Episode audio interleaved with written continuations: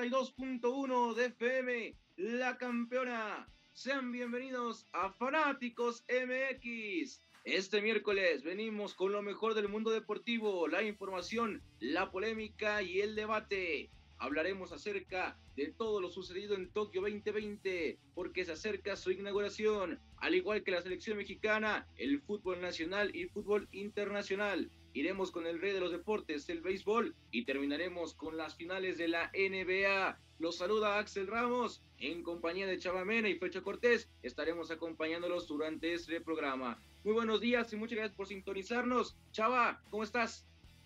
Muy buenos días, Axel, y a todos nuestros radioescuchas. Eh, muy feliz de estar nuevamente aquí contigo y también feliz de presentar al fichaje bomba de aquí de fanáticos, eh, Fercho Cortés, bienvenido. Y bueno, pues eh, noticias importantes el día de ayer, Axel. Así es, saludamos con mucho gusto a Fercho Cortés que se une al equipo de fanáticos. ¿Cómo estás, Fercho?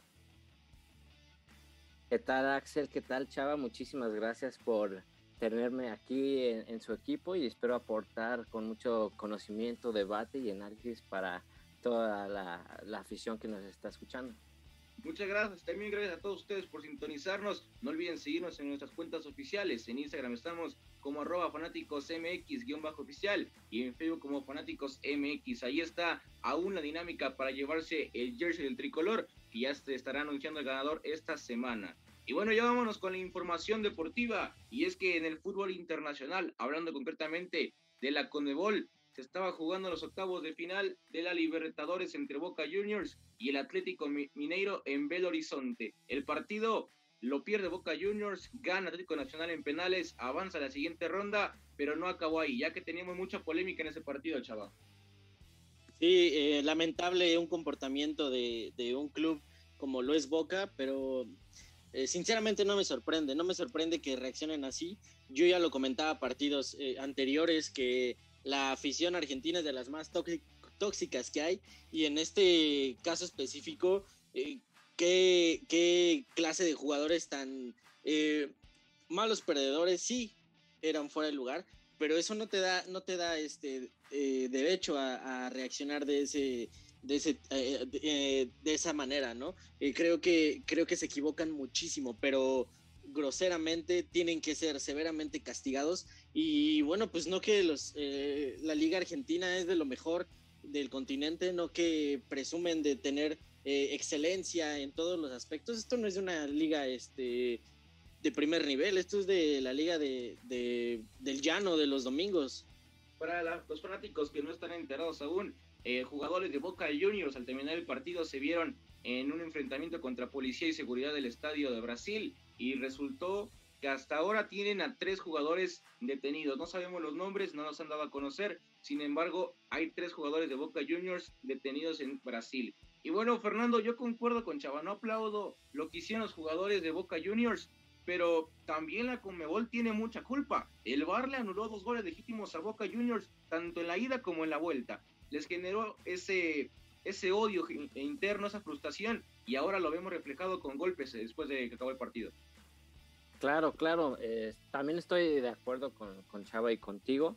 Este, creo que, y, concuerdo con Chava, que la verdad, eh, a, veces cuando Boca o los, los equipos argentinos no suelen ganar, ah, llevan quizá este, acciones fuera de la cancha de una manera inadecuada como es el ejemplo de, Boca Juniors, que pues, también llevan su enojo de, tal manera a, los golpes, pero esto originalmente se, se llevó a cabo por el, presidente del Atlético Mineiro, que al final del, conato de broncas y también que, hubo ese malentendido del VAR y que no se, se llegó a, a marcar y también que se perdió en penales, pues el mismo presidente Sergio Coelho lanzó botellas en contra de los jugadores de, Boca Juniors, que pues eso fue que causó la reacción de los jugadores de Boca que quisieron entrar, que, quisieron entrar al, al vestidor del equipo brasileño y posteriormente los policías brasileños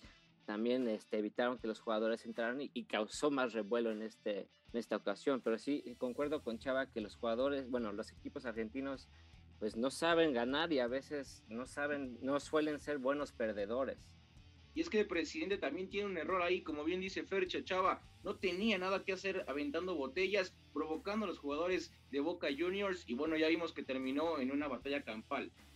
Sí, estoy totalmente de acuerdo con eso. Tampoco aplaudo el comportamiento del presidente del Atlético Mineiro, pero eso tampoco es, te, da derecho a hacer eso. O sea, ok, está bien. La, entiendo la calentura del fútbol, los que hemos jugado lo, lo, sabemos, que a veces te desconectas y no lo piensas y no es justificación. Estoy de acuerdo en que quizás dentro de la calentura se hayan querido ir sobre los jugadores de Atlético Mineiro, está bien. No lo aplaudo, no lo valido, pero ok, está bien. Los policías están haciendo su chamba, los policías están trabajando. Esa es la chamba de los de seguridad y los policías, preservar el orden dentro de las instalaciones del estadio. Entonces, ver a, Carlos Izquierdos, el que estaba aquí en Santos, golpeando al personal de seguridad del estadio, eso, eso no tiene justificación alguna de nada. Y otra cosa que a mí me gustaría resaltar, que es lo que, lo que dice, lo que dice Fercho, ¿no? Que son muy malos perdedores. Yo no los vi este, reclamando cuando han robado otras veces Boca Juniors. Ah, si vamos a errores del bar, ok, voy a hablar de una época en la que no existía el bar y vamos a ser más específicos con, con un cruce en nuestro fútbol mexicano y el fútbol de Boca Juniors. En la Copa Sudamericana, la final contra Pumas. Aquí en CU eh, un gol entró y no se marcó, no se le marcó a favor a Pumas. En, en la ida, perdón, en la vuelta, en la bombonera, eh, el pato Abondancieri tenía que haber sido expulsado porque es último hombre, comete falta y aparte toca el balón con la mano en fuera del área en una jugada clara de gol. Entonces, ahí entonces ahí no robó, ahí entonces también porque, por ejemplo, Pumas no hizo ese tipo de cosas, porque no, aquí no se hace eso, no defiendo el fútbol mexicano, pero vamos, eh, a lo que me venden, que es el fútbol argentino, a lo que se venden y lo que presumen hasta los periodistas argentinos, cómo hablan de nuestro fútbol, eso es un fútbol mediocre, llanero y populachero, lo que yo vi hoy. No, no, no justifico que el presidente les haya provocado, pero eso no les da derecho a provocar tanto revuelo dentro de las instalaciones, ya con la gente de seguridad, ya golpeándose, aventándose vasos, o sea, es, fue todo un, todo mal, todo mal. Y es que, Fercho, ya nos dimos cuenta que el, arbitraje en Conmebol es malísimo, ¿no? Al igual que el de CONCACAF, y yo creo que de todo el mundo, pero tiene que haber una sanción por parte de FIFA, ¿no? Porque a México lo perseguimos con el grito, ya dijimos que no se tiene que gritar, pero llegan multas, llegan prohibiciones, eh, amenazas con el Mundial, y aquí tiene que haber una multa por esos actos de violencia, al igual que en la Eurocopa, en el estadio de Wembley, ¿no? Claro, estoy totalmente de acuerdo, pero aquí hay un, bueno, yo tengo un dilema también personal que, que justo habías comentado ahorita como de las aficiones que, que deberían de ser castigadas en, cuestiones de, las aficiones punto, internacionales, habías comentado de la afición mexicana por el grito que debería ser este, castigada. Eh, en este caso sería, serían porras, pues no serían porras internacionales. estaba tocando un tema un poco aparte este, sobre, sobre las porras, pero eh, estas porras internacionales podría ser la mexicana, que está reconocida por el grito, quizá los ingleses por, por ser hooligans, quizá los italianos por ser tifosi. En, en este caso, todo, este, quizá los, los americanos por Sam's Army, los, los brasileños por mostrar las, las copas eh, del mundo que también transmiten quizá este, depresión hacia otros países que no tienen. O sea, en ese aspecto, ahí creo que cada afición tiene un chiste y en ese aspecto yo creo que la, la, FIFA está siendo un poco hipócrita para las, las porras este, internacionales, pero en este aspecto para los clubes, o sea, que sí tienen sus porras, o sea, los tifosis, y en este caso los argentinos, sí creo que debería haber una multa porque sí ya están llevando las cosas pues a una agresión física. Sí, sí, concuerdo contigo. Y es que aquí lo más grave... perdón, es que aquí lo más grave es que, ok, las aficiones eh, se pelean, ok, está mal también, pero lo hemos visto infinidad de veces, lo hemos visto aquí en el estadio de Veracruz, en el Volcán, lo hemos visto en el TSM, lo hemos visto la afición de Pumas, que también es de las más tóxicas que hay, se pelean entre ellos mismos cuando visitan, en Argentina, en Sudamérica, entre aficiones eh, en Europa Ok, pero aquí es, me parece que es más grave porque son los mismos jugadores, los mismos jugadores de Boca son los que están haciendo, teniendo ese comportamiento. Y sí, eh, tiene que sancionar con Mebol, tiene que sancionar los clubes, O sea, Boca tiene que sancionar a sus jugadores y la FIFA, por supuesto que también lo tiene que hacer. Que la FIFA es hipócrita, claro que lo es. O sea, es lo que veníamos comentando en, programas anteriores. Castigas a México por un grito homofóbico. Ok, eh, para algunas personas puede ser homofóbico, para otras no, pero es una regla, no se debe de gritar y ya está. Ok, yo FIFA voy a luchar contra, contra la homofobia prohibiendo este grito que es homofóbico, pero le voy a dar un mundial a Rusia donde te meten a la cárcel por ser homosexual y también le voy a dar un mundial a Qatar donde también es, es este penado la homosexualidad. Entonces, la FIFA en todos los aspectos es, es hipócrita y es doble moral, pero hoy me parece que es algo muy grave porque son los mismos jugadores los que se, los que se están viendo envueltos en esta situación, no la afición, y claro que tiene que haber sanciones y que los multen y que los suspendan y que hagan lo que tengan que hacer.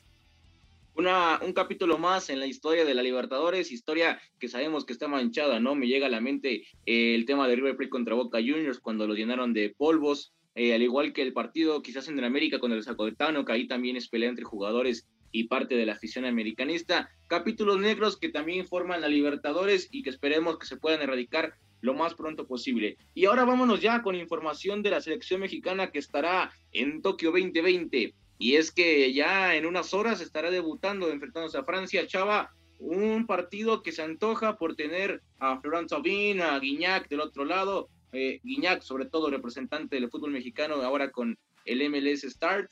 Y bueno, ¿qué puede hacer México? ¿Crees que pueda ganarle México a Francia? Yo creo que México tiene, tiene el cuadro y tiene las condiciones para poderle hacer un buen, un buen juego a, Francia. Sí, Guiñac conoce a cada uno de estos jugadores porque los ha enfrentado, pero eso tampoco es una garantía ni una ventaja para Francia, ¿no? O sea, yo creo que eh, México va con, con muy buenos eh, jugadores. Por ahí ya está como el posible 11 que va a presentar y a mí lo único que no me gusta es Jorge Sánchez en la lateral. Pero bueno, ya sabemos que el Jimmy Lozano está casado con él también y yo espero, por, o sea, de verdad que espero que Jorge Sánchez retome el nivel que se le ha visto eh, cuando, cuando comenzaba y que vino a declive después de perder esa final con, con América. Eh, pero yo creo que en la defensa está, es muy sólida. Johan Vázquez ha hecho buenas temporadas con Pumas, Montes también lo, ha hecho en su propio equipo y Romo en la media. Entonces yo creo que, que hay buenas condiciones para presentarle un buen partido a Francia y por supuesto que estoy confiado en que pueden traerse el triunfo de ese primer partido y debut en los Juegos Olímpicos.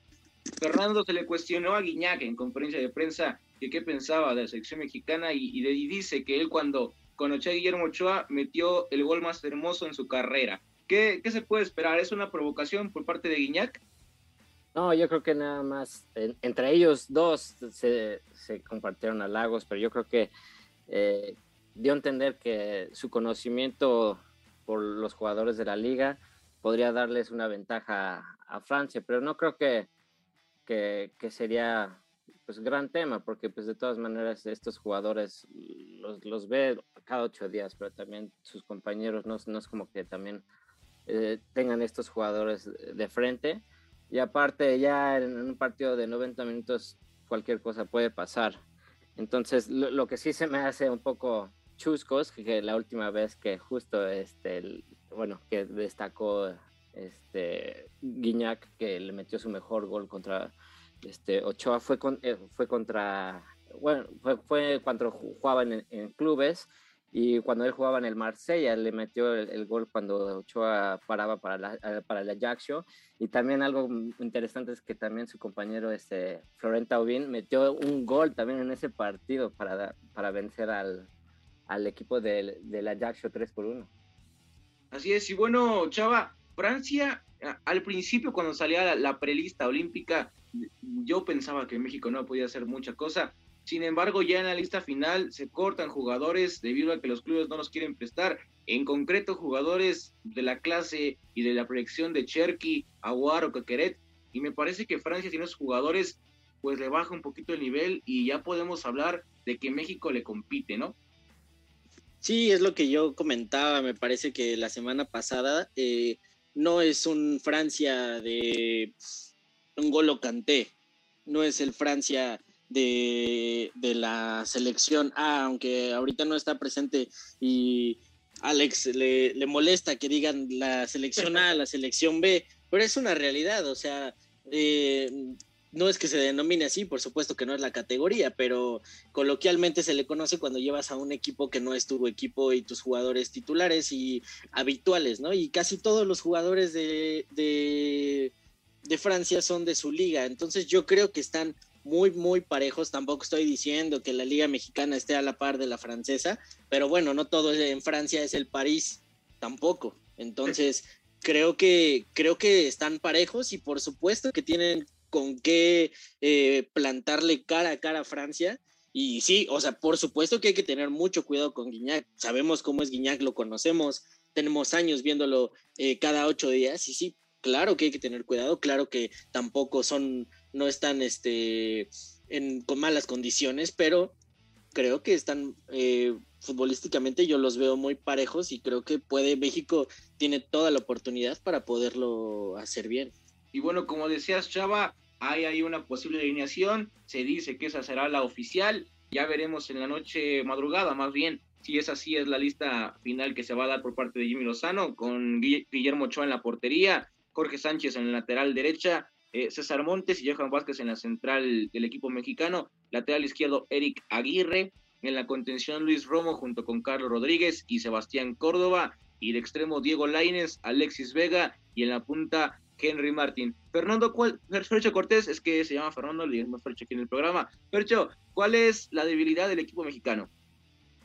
Pues yo creo que también como le había comentado este chava, este, la lateral derecha donde, alinea este Jorge Sánchez, eh, para mí es, es el lado débil del, equipo mexicano y honestamente el, el Romo no es de mi agrado, pero como ahorita vive por un gran momento, siento que ahorita nada más la, debilidad podría ser la lateral derecha, pero como había comentado Chava previamente, si el, equipo de Francia, este justo equipo, ¿no? no es el equipo de Engolo Kanté, o sea, no es la selección A, entonces, ¿cómo se le podría considerar? ¿Una B? Entonces también esta selección de México también, ¿cómo se le podría considerar se está enfrentando el equipo de México. Aquí es, son categorías diferentes, no podemos decir que es una categoría A, una categoría B, porque son sub-23 al final de cuentas.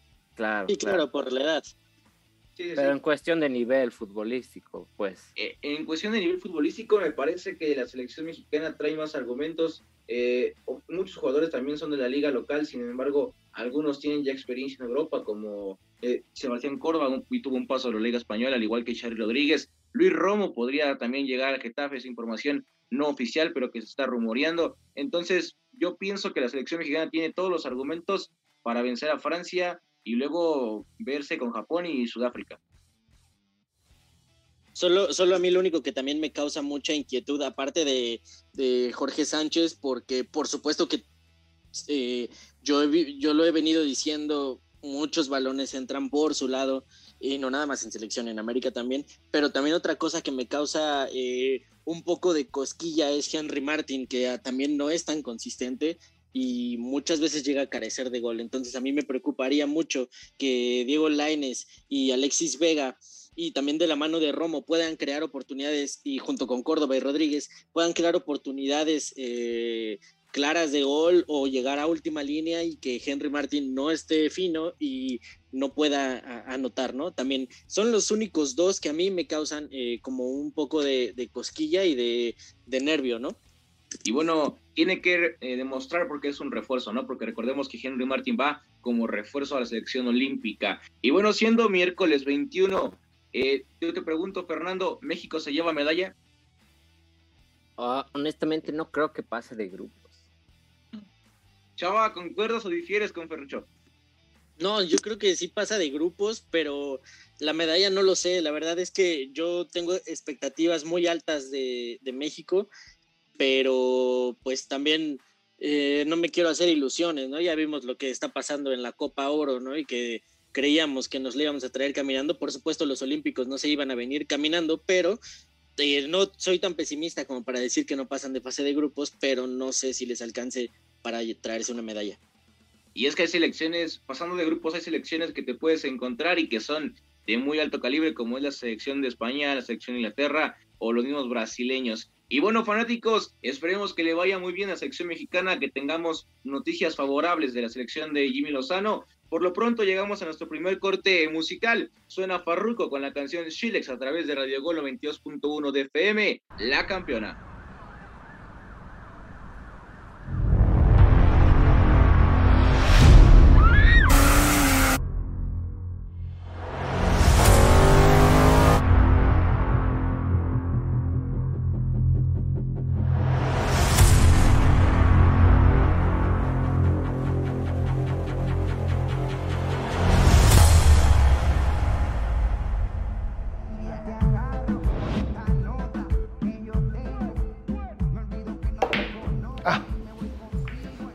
Your money. You lose today, papi.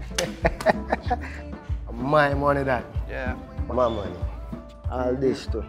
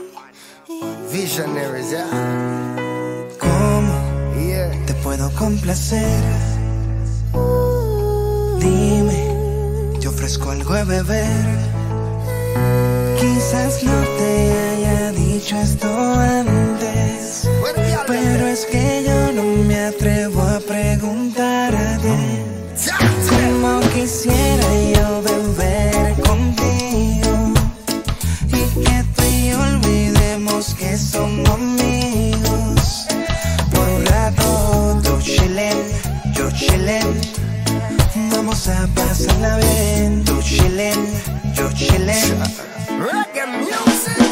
Lentamente nos sube la nota, velas encendidas, botella champán dos copas. No hay quien se resista a tu rico olor. Yo quiero ver más allá de tu ropa interior. Entonces bailame lento, que yo quiero sentir tu cuerpo. Ya que el cerquita yo te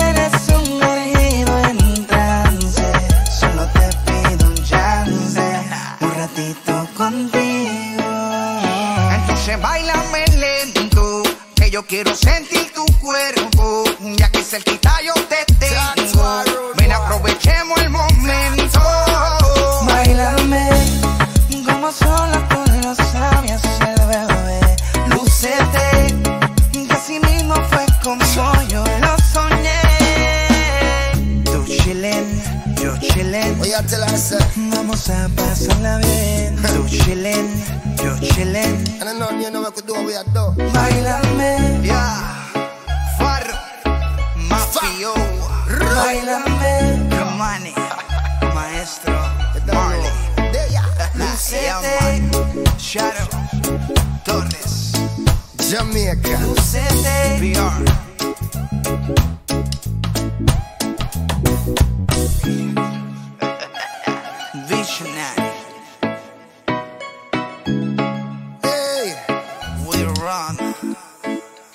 angel.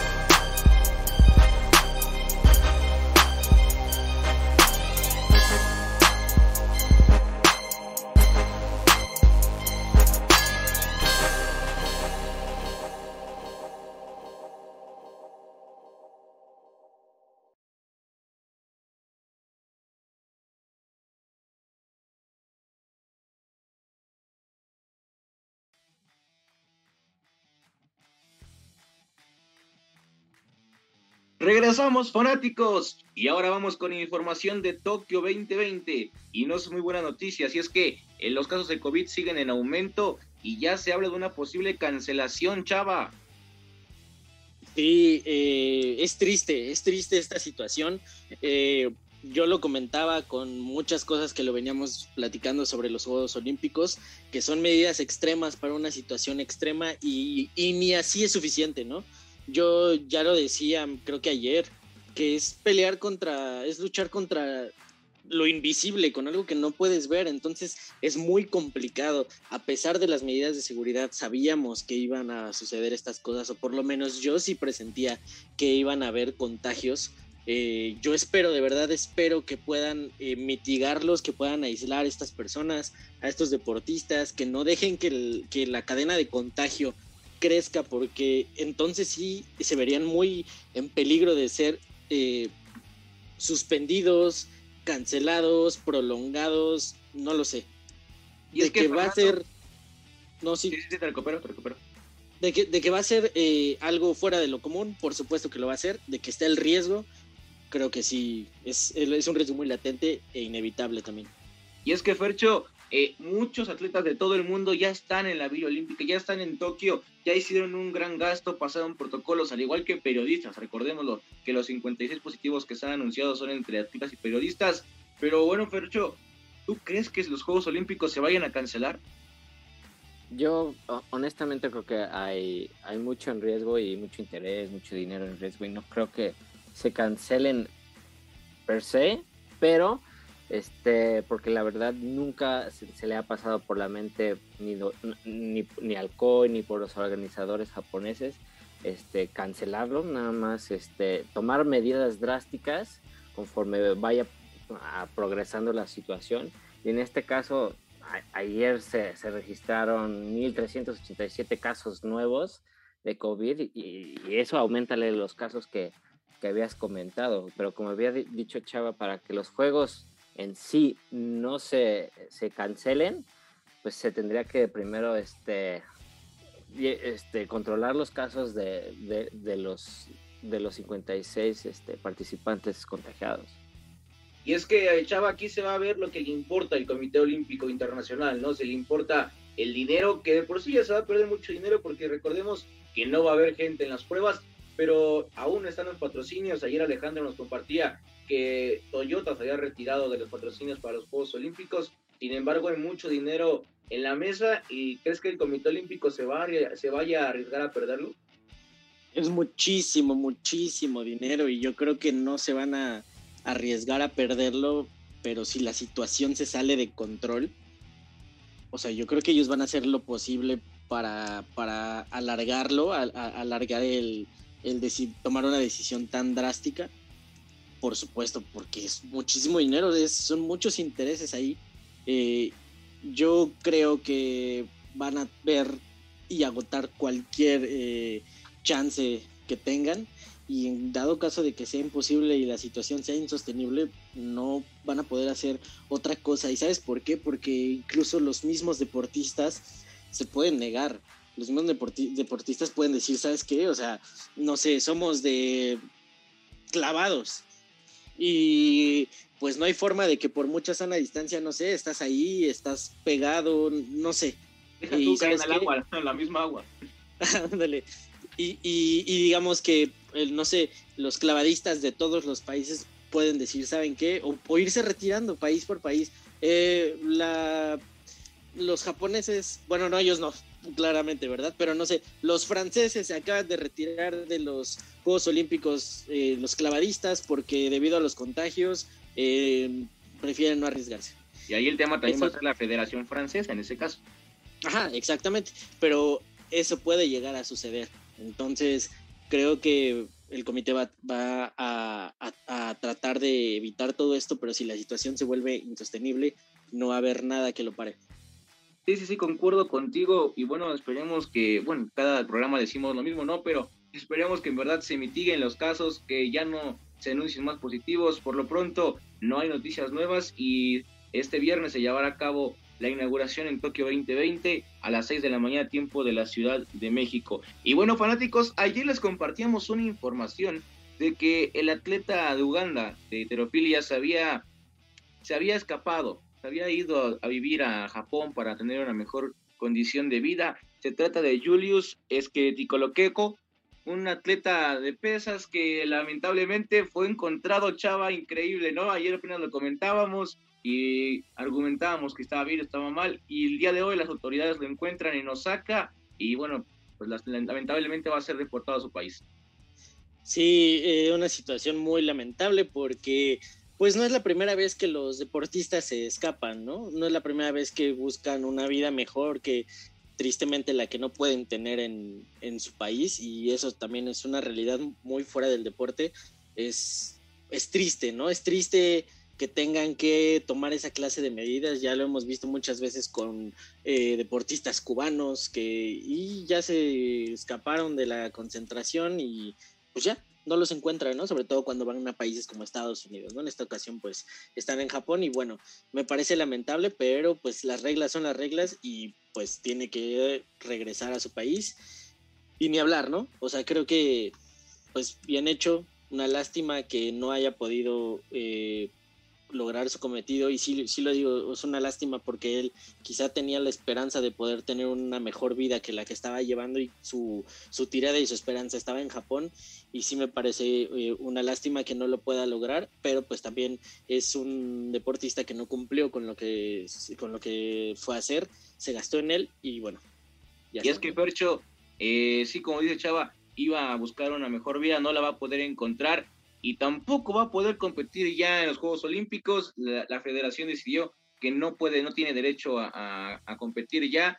Pasa a manos de la embajada de Uganda en Japón y será deportado a su país con sus pertenencias y perdió entonces eh, dos veces, ¿no? Sí, es una, es una lástima y una pena de que por, por un sueño frustrado, como él había comentado, o sea, él dejó una nota explicando sus intenciones de de escaparse del país japonés debido a sus, situaciones económicas que él estaba atravesando en Uganda. Y, la verdad, el, si lo hubiera pensado antes, eh, pues yo creo que lo hubiera, lo hubiera, lo hubiera tomado un poco más a conciencia, ya que pues la verdad no solo fue deportado de, un país, perdió la, pues yo creo el sueño olímpico y la verdad, este, se, le fue totalmente de las manos. Sí, sí, es una pena. Y también hay que recordar, también, también es importante señalar que quizás esta decisión la tomó, porque también él ya sabía que no iba a participar. Eh, pues él no había cumplido con los requisitos necesarios para poder competir en la prueba de, alterofilia, que es para lo que él iba a ir. Y estas son palabras de la delegación ugandesa, ¿no? Que ya lo tenían pensado que lo iban a regresar eh, antes, o sea, en la víspera de su participación. Y quizás esto también lo orilló a decir, bueno, ok, ya vine hasta acá, no voy a participar porque no cumplí con los requisitos, que también no entiendo eso, porque pues si ya estás ahí es porque ya los cumpliste, ¿no? Pero bueno, eh, pues me voy de aquí. hablando, de requisitos, sí, sí, sí, hablando de requisitos, Chava, increíble lo que pasó con el ciclismo mexicano, ¿no? Perder dos plazas olímpicas debido a que metes ciclistas que ni siquiera compitieron ni tienen los puntos que te pide la Federación de Ciclismo Internacional y dejas a Jessica Salazar, la cual pues es la mejor exponente de México fuera y te, te, quedas sin las plazas. Increíble lo del Comité Olímpico Internacional Mexicano, pero bueno, vámonos ya porque hay información. una grosería. Sí, exactamente, una grosería. Y como le decíamos, vamos a la información de Tokio porque ya empezamos con la cobertura. Eh, comienza la fiesta de la humanidad Tokio 2020 y yo quería preguntarles, compañeros Percho, ¿cuántas medallas crees que México se pueda traer? Ya sea de oro, de plata y de bronce, cualquiera. ¿En qué deportes, obviamente? Oh, bueno, yo, creo que eh, tengo, tengo, fe que, sea el, debut de, softball, que ojalá traigan una medalla. y tengo, pues tengo fe de que eh, podría ser, no sé, una de bronce. Este, en fútbol, como les había comentado, creo que no, no traerían este, una medalla de regreso. Este, y quizá, no, pues yo creo que sí, sí nos vemos limitados ahorita.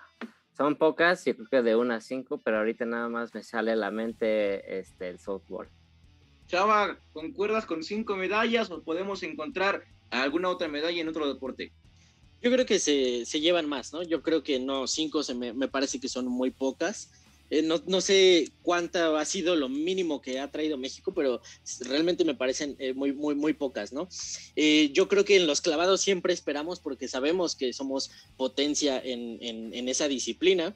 Y bueno, se tienen muchas esperanzas con Alejandra Orozco y con Gaby Agúndez, ¿no? En la plataforma de 10 metros, en, el, en la competición de los femenil sincronizados, ¿no? Y también en la varonil, que también sabemos que somos potencia eh, pues está ya el Castillo y Juan Celaya. Y sí, también me hubiera gustado mucho ver a Paola, pero bueno. Eh, Rommel Pacheco también creo que, lo puede lograr. Y también somos una, una, una buen, un buen país para el taekwondo, ¿no? Entonces, eh, hay dos mexicanos, una es Briseida Costa y está Carlos Ansores, que creo que pueden lograr la, la hazaña y por ahí se están hablando muy buenas cosas. Yo no soy un conocedor de ese deporte, pero se hablan muy buenas cosas del golf. Entonces también por ahí parece que hay expectativas con ellos. El softball también creo que lo pueden lograr. Eh, México es un país beisbolero que, bueno, es softball, pero sabemos que es básicamente eh, no lo mismo, pero sí es algo muy, muy, muy, muy similar. Y este, y creo que México tiene buenas armas en ese deporte porque se le ha visto, ¿no? Las grandes ligas están llenas de mexicanos y de jugadores que han pasado por aquí, ¿no? Y pues a mí sí me gustaría tener la esperanza con Jimmy Lozano. Sí, bueno, yo, yo pienso, pues, Ana Guevara prometió 10 medallas en su partida a Tokio, la, directora de la CONADE, y yo siento que serán 8 medallas, las podemos ver quizás en tiro con arco o en equipo y individual. Recordemos que las chicas de tiro con arco se han presentado en todas las finales que ha habido en este año de, tiro con arco. Entonces yo creo que ahí va a haber medallas, igual concuerdo contigo, Chava, el tema de los clavados y el softball. Eh, Briseida Costa, no sé si Sansores nos pueda dar medalla, pero Briseida Costa me parece en el taekwondo que sí va a traer medalla. Yo también le pondría atención al ciclismo de pista, al ciclismo de velocidad con Daniela Gagiola. Eh, trae buenos récords, está apuntando a, a hacer este, la sorpresa de Tokio. Y bueno, esperemos que también en el fútbol es complicado, pero también tengo una ligera velita prendida a los jugadores del Jimmy Lozano y pues donde se vaya dando, ¿no? Porque recordemos que en la edición pasada de los Juegos Olímpicos nadie esperaba la medalla de Ismael Hernández en pentatlón moderno y se terminó dando. Y mientras más medallas, mejor fanáticos, porque serán más emociones y más alegrías para México y para los atletas que llevan un largo proceso para los Juegos Olímpicos. Por lo pronto, nosotros estamos llegando ya a nuestra segunda canción en Radio Gol 92.1 de FM. Suena Cambia el Paso de Rabo Alejandro y J-Lo a través de Radio Gol 92.1, la campeona.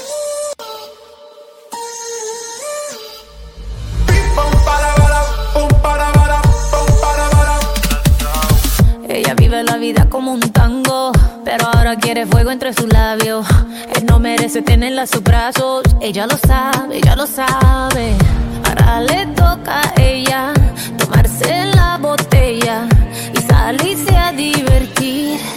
And it goes like this. Un, dos, tres, avanza. Left, right, left, avanza. One, two, step, avanza. All she wanna do is just dance,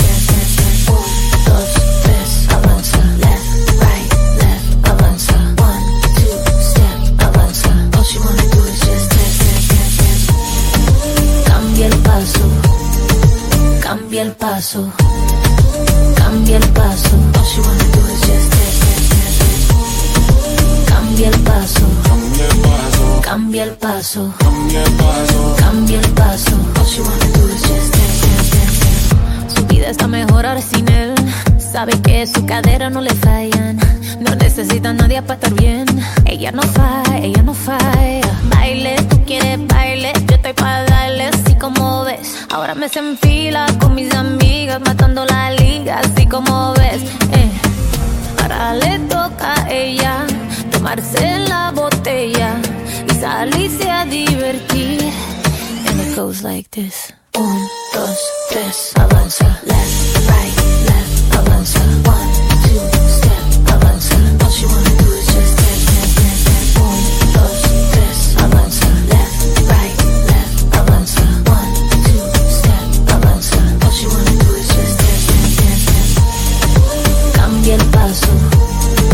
cambia el paso, cambia el paso. All you wanna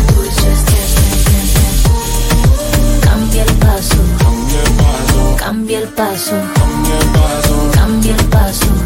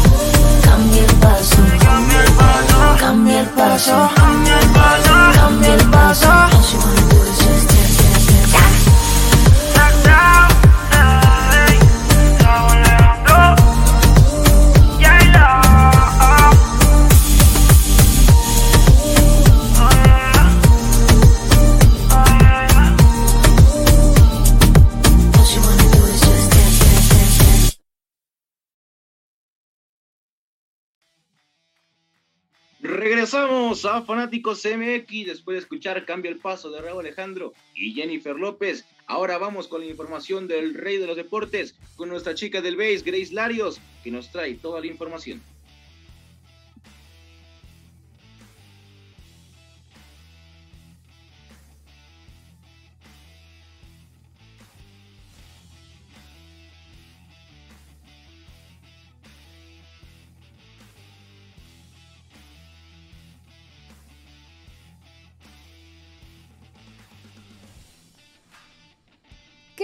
Fanáticos? Aquí la chica del base para compartirles la mejor información beisbolera del momento.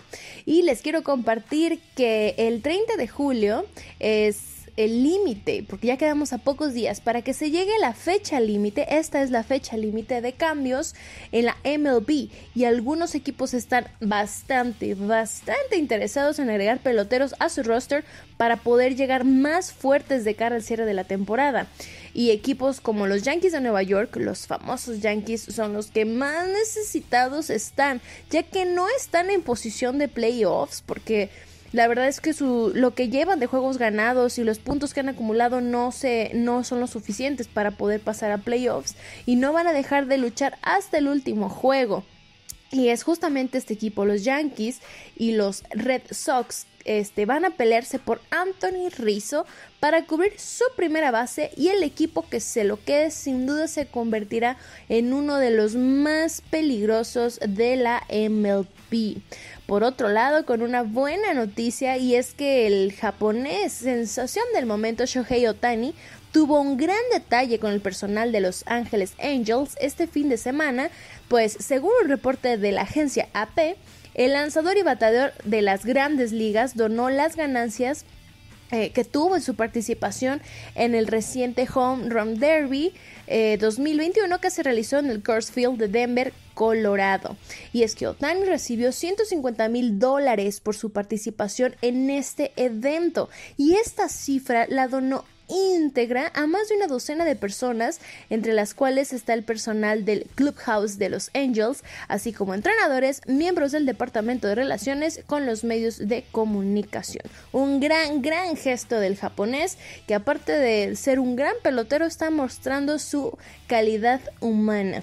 Y en noticias que no son tan agradables, eh, La Liga Mexicana de Béisbol informa que el primer juego de la serie ante Sultanes de Monterrey contra Acereros de Monclova se tuvo que suspender por casos de COVID. Esta programación, esta reprogramación, este, obedece a, esto que les comento, que hubo casos positivos de COVID. Fueron seis, entre los cuales fueron los jugadores Trevor Clifton y Ricky Rodríguez, los coaches Dallas Williams, Marvin Bernard, Bernard y los trainers Andrés Flores y Manuel Pérez, todos ellos del club Acereros.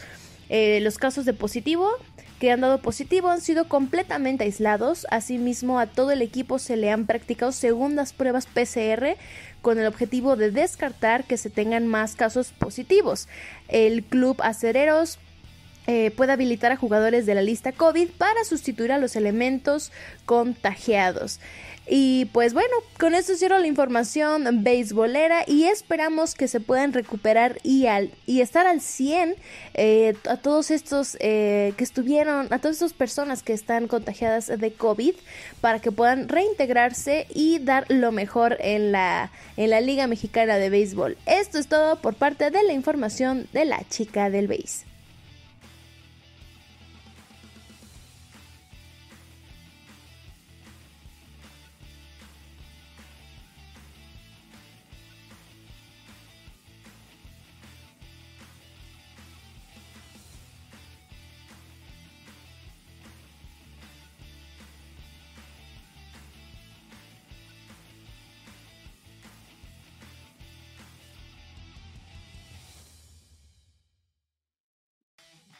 Regresamos fanáticos, muchas gracias a nuestra compañera Grace Larios con toda la información deportiva, nuestra chica del base trae siempre información del béisbol. Y ahora vámonos a meternos a las finales de la NBA porque ya tenemos campeón y se une a nosotros Alejandro Cárdenas para decirnos todo lo sucedido en este juego. Gracias Axel, muy buenos días a toda la gente. Eh, sí, así es, el día de ayer se llevó a cabo el juego 6 de la NBA en el Pitzer Forum, hogar del equipo de los Bucks de Milwaukee. Y la verdad, juegazo, juegazo lo que hemos vivido, lo que hemos estado trayendo aquí. Y, bueno, vamos a empezar, empezar en el primer cuarto. En el primer cuarto, Giannis Antetokounmpo y compañía estaban dominando el marcador momentáneamente. Casi 7 puntos, 10 puntos de diferencia lo que llegaban a hacer. Sorprendía mucho el caso de Giannis Antetokounmpo, que era el quien salvó al equipo, el quien llevó al equipo eh, cargando en su espalda. Middleton sorprendió, no fue hoy el gran partido de Middleton, los tiros de tres no los, no los funcionaban, no los llegaba a concretar bien. Y eso la verdad fue una de las grandes debacles. En el caso de los Phoenix Suns, Devin Booker, vimos a un Devin Booker novato, el que apenas acaba de iniciar la carrera, porque Devin Booker estaba desatento. No hacía tiros de tres, no hacía tiros de dos, entonces todo recaía en Chris Paul, el armador del equipo de los Suns, que trataba de buscar las posibilidades para que el equipo lograra su tan ansiado séptimo juego o el caso de irnos a una prórroga. En el segundo cuarto, Monty Williams, no sé qué les dio, les dio este el gran poder porque en el segundo cuarto los Suns regresaron, le empataron y luego dominaron en el marcador, estaban casi a siete puntos de diferencia y así estaba ganando el equipo de los Suns. Podíamos ver que se podían ir a un tiempo extra o incluso irnos a un séptimo juego si el equipo de los Suns jugaba de esa forma. Jugaba de una forma tan bien, estaban de acuerdo todos que el caso de Chris Paul, que era muy errático en los pases, pero la verdad, los dos grandes postes, el, lo que podemos decir del interior de Andre Ayton, el nacido en Bahamas, y Jake Crowder, The Beast, de 31 años de edad, fueron lo que pudo rescatar ese equipo de los 11 en el segundo cuarto. Giannis trataba de buscar todo lo posible para meter en tiros de dos. Los tiros libres no los funcionaba, no los conseguía. Era muy era su gran error y su gran dolor de cabeza fueron los tiros libres, lo cual terminó afectando. Íbamos a medio tiempo y de ahí creíamos que íbamos a irnos a un tiempo extra. Pasamos al tercer cuarto, los Suns trataban de pelear con lo que podían, y pero también los Bucks no se quedaban de brazos cruzados, trataban de hacerlo con Janis, que él fue el quien trataba de llevar a todo el equipo, también Pat Conahan y Bobby Portis que trataban de buscar lo posible para encontrar una solución. En el tercer cuarto, Janis salvó al equipo, hizo lo posible, llegó a 50 puntos en el cuarto cuarto, lo rompió llegó a hacer 50 puntos en una final del NBA de nueva cuenta. Y de ahí el equipo de los Suns le estaba complicando de poco a poco. En el estadio de, de, Milwaukee, en el Fisher Forum, se iba a caer. Tanto había 100% de capacidad en su estadio como afuera de él. El estadio de Milwaukee, la, o sea, Milwaukee como tal, va a arder porque en el último cuarto el equipo de los Bucks ganaron el partido, consiguieron lo que nadie podía conseguir, el trofeo Larry O'Brien. Después de casi 50 años, el equipo de los Bucks consiguieron el título. Janis fue el quien sorprendió, lo consiguió. Para mí es el MVP de esta final.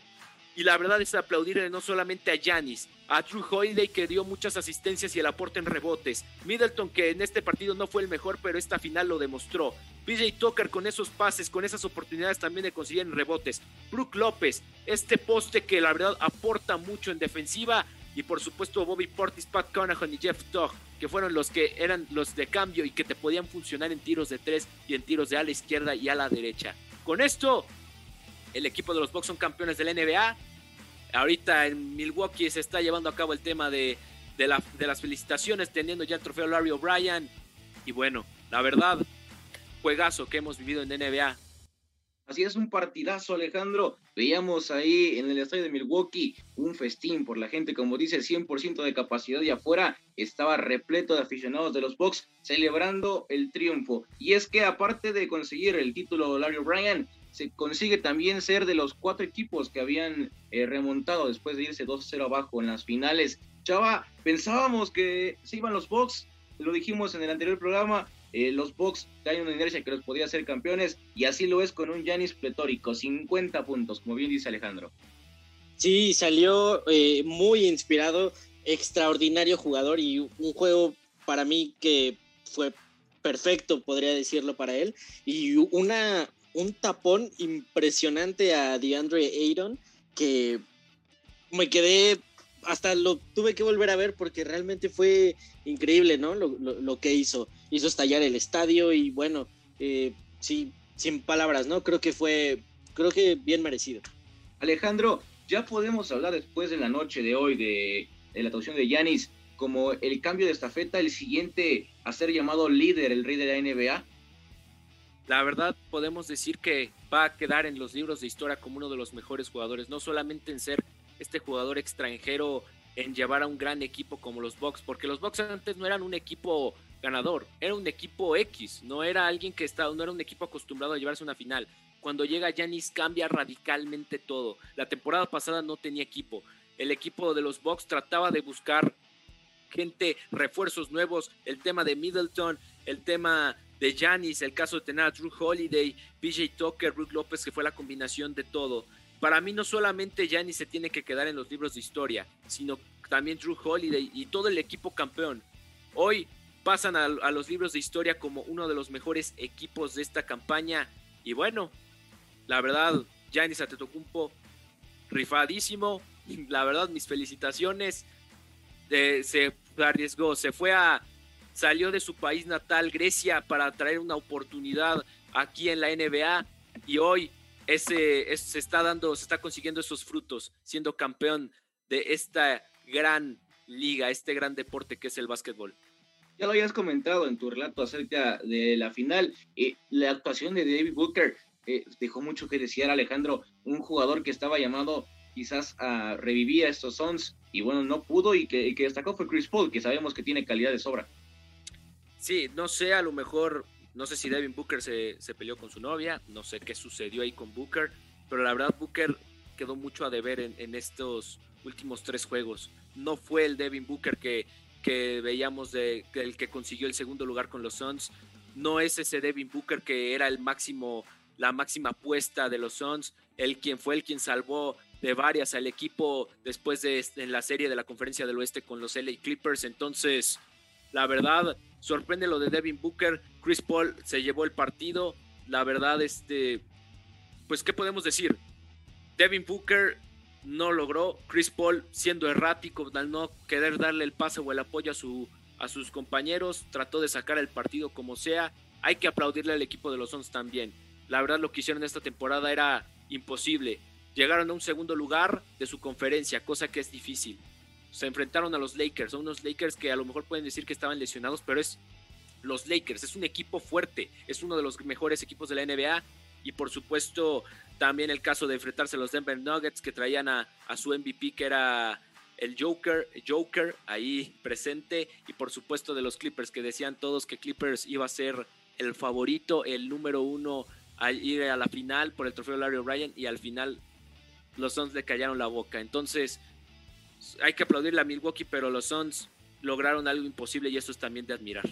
Percho, te acabas de unir con nosotros al programa de fanáticos y habíamos debatido un poco acerca de este partido de NBA. ¿A ti qué te pareció el partido en general? Porque fue un partido cerrado, ¿no? 105 a 98. Sí, claro, después de también verse pues, debajo en el marcador, se, sobrepusieron y creo que eso ha sido pues la imagen de, los Bucks durante pues, e, esta serie. Se vio pues, debajo de la serie 2 por 0 y terminó ganando 4 por 2 el campeonato. Y pues, obviamente hay que destacar la, brillante actuación de Giannis, que también, como había dicho el compañero, que se fue de su país natal para ser grande a una ciudad que la verdad no, pues, no marca mucho, mucha trascendencia en, en, el aspecto deportivo, la verdad. Y con 50 puntos y 14 rebotes y 5 bloqueos, la verdad fue una noche impresionante para lo que se le podría considerar el, MVP de la NBA. Así es, eh, Percho. Y bueno, amigos, llegamos, llegamos ya casi a nuestro final del programa. Vámonos con nuestra última. Suena Anuel y Maroon 5 con la canción Button a través de Fanáticos MX y Radio Gol, la campeona.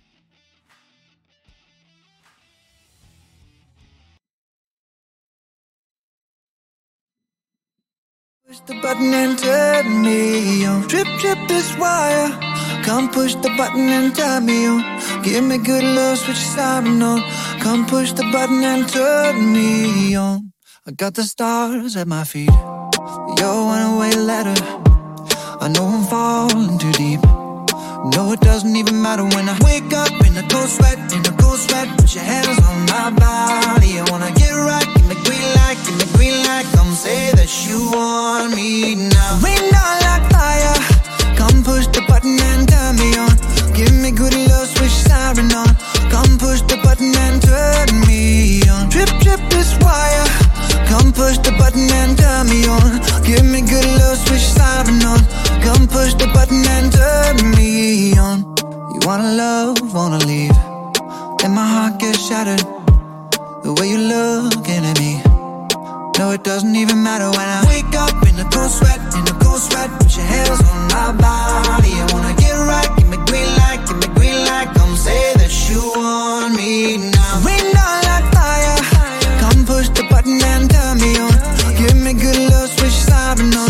Come push the button and turn me on. Drip, drip this wire. Push the button and turn me on. Give me good love, switch siren on. Come push the button and turn me on. te derrita si me ves. Y tus ojos están brillando, viví. Todas las canciones de Romeo te dediqué. Tú eres mi religión, por ti toda la noche oré. Eh, eh. Con mis mujeres yo estoy bien, pero contigo mejor. Que soy un diablo, un rumor. Viven conmigo a enamorarse. Pero en la vida para ganar hay que arriesgarse. Confundiéndome. Decía que te perdía y era mía, qué ironía. Porque tienes miedo de vivir sin mí. Pero tienes miedo a sufrir. Baby, no me dejes morir. Bebé, vente conmigo a vivir. Rain down like fire. Come push the button and turn me on. Give me good love, switch siren on. Come push the button and turn me on. Drip, drip this wire. Come push the button and turn me on. Give me good love, switch siren on. Come push the button and turn me on.